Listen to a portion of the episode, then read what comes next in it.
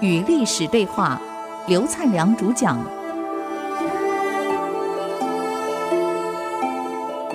与历史对话，我是刘灿良。谈到了刘秀，那么当时啊，也有人认为不可，跟皇上说：刘秀这个人能力这么好，你让他当巡抚去去了解各地去巡视巡行，拿着您的剑令在外面可有实权呢、这样来，他有行政权、财政权、兵权都在手，又有任免官吏之权。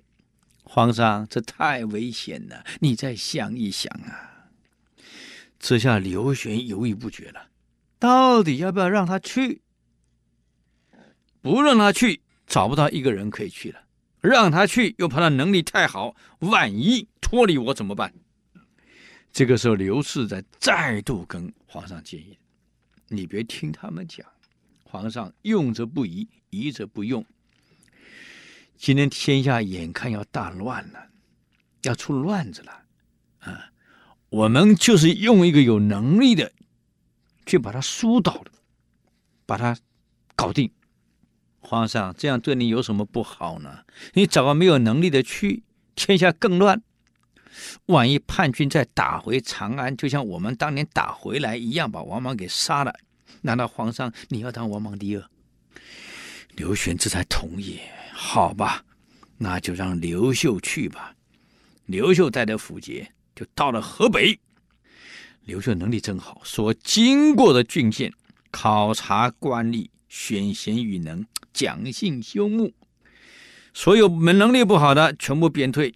乱封乱刺的重叠的全部清理掉，把有能力的留下来，而且对所有囚犯还公平处置，废掉所有苛政，所有地方官吏所设的任何苛政全部废除，重叠的一概不要，啊，把所有官员的名称再恢复原来汉朝的官名，让老百姓可以适应。哦，原来就这个这个官名，哦，我我懂我懂。你王莽搞了一大堆新的官名名称出来，你根本听不懂啊！我们现在已经习惯了叫做县长、县长、市长，万一我们把它改个叫什么州牧，我说我们哪哪哪哪能能适应？名字乱改嘛，嗯。所以又恢复原来汉朝的官名，老百姓都可以适应，也可以适应。这个时候，很多地方老百姓讲：“哎呀，刘秀真的好人啊，把我们这个地方搞得这么安定，拿酒拿肉来。”未到刘秀，通通拒绝。我们讲过啊，君臣佐使，成功的领导人，君一定有干部帮你执行，臣一定有员工，使可一定有军师在身边，叫佐，专门帮你出点子的。刘邦有张良、陈平，现在刘秀身边有谁呢？哎呀，人就是这样，有缘就会来相逢。没缘，我告诉你，在对面都错过。南阳有个人叫邓禹，我想我们读历史知知道，刘秀能成，能得拥有江山，这个大军师就是邓禹啊。这个邓小平的邓禹，这个尧舜禹汤文武周公的禹，邓禹，有一天来找刘秀啊。刘秀说了：“我被授权。”可以封爵任官，先生，您远道来找我，是不是想求个一官半职？邓禹说：“我不想当官。既然不想当官，那您来这儿有什么指教？”刘秀当然不是呆子，一听一看人就知道了。邓禹说了：“我只求您的威望恩德能够普及四海。”如果这样，我愿尽绵薄之力，效力于您的前后左右。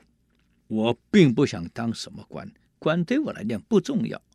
我想的是，国家能早点安定，社稷能早点安定，人民能早点安定，就三个安定，我别无所求。这刘秀一笑，一听，哇呀，再跟他密谈了一天一夜。果然有能力呀、所以我们讲君臣佐使，没个佐你很难成功啊。这个说邓禹既然被刘秀任命了，他在跟刘秀进一步讲未来的发展规划。他跟刘秀说：“今天天下之乱已经是必然趋势了。”啊，先生，你看看，主公，你看看，现在山东未定，有赤眉、青岛之类的队伍，聚众数十万人在作乱。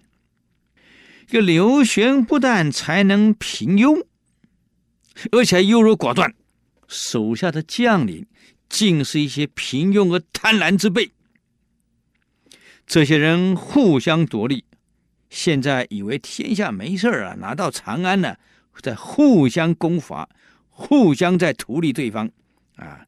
而且每个人去看看，都在享受，都在图享受，哪个在想人民的事情？这些都是没有远见、没有目标、没有忠诚、没有明智、没有深谋远虑、没有远大目标的一群废物。刘玄既不能胜任君主之位来安抚百姓，同样的，他用的人也没有一个能尽良臣之职的人！主公，我告诉你，一个人的成功不外两个因素，一个叫天时，一个叫人事。什么叫天时？我们现在叫 opportunity，机会、机遇，你有没有掌握住？机遇来了，你要不掌握，不会再回来了。一旦流失，人事是你人得用对。只要机遇给你掌握了，人用对了，我告诉你，江山就是你的啦。刘玄称帝，天时给他，机遇给他，可是他又放弃了。第一，他仍是滥用，一旦滥用，天下再乱，这个机遇。就不是给刘玄的了，因为人心已经背向了。主公，这个机遇现在换成你的啦，你要能够好好掌握，趁现在天灾人祸或盛行啊，刘玄的人事混乱。主公，现在正是您的机会，来把分崩离析的形势。你把它整合一下，开始招募有能力的人，在你管辖的地区任用的官吏都是亲民的，对老百姓的生活的安定给他们保障住了。你就是一个大德大功的人，大功大德的人啊！天下人都仰慕你。你的军队整齐，军纪井然，政令严明，赏罚公平。这样一来。机遇就在你这里了。我建议主公学学高祖的功业，救万民之性命，凭你的才德，平定天下，绝对绰绰有余。刘秀听得非常高兴啊，把邓禹留在身边，邓禹变成了最重要的一个军师。另外还有一个军师叫做冯异。那么冯异的贡献又是什么呢？哎，我们再休息一下，等会再回来与历史对话。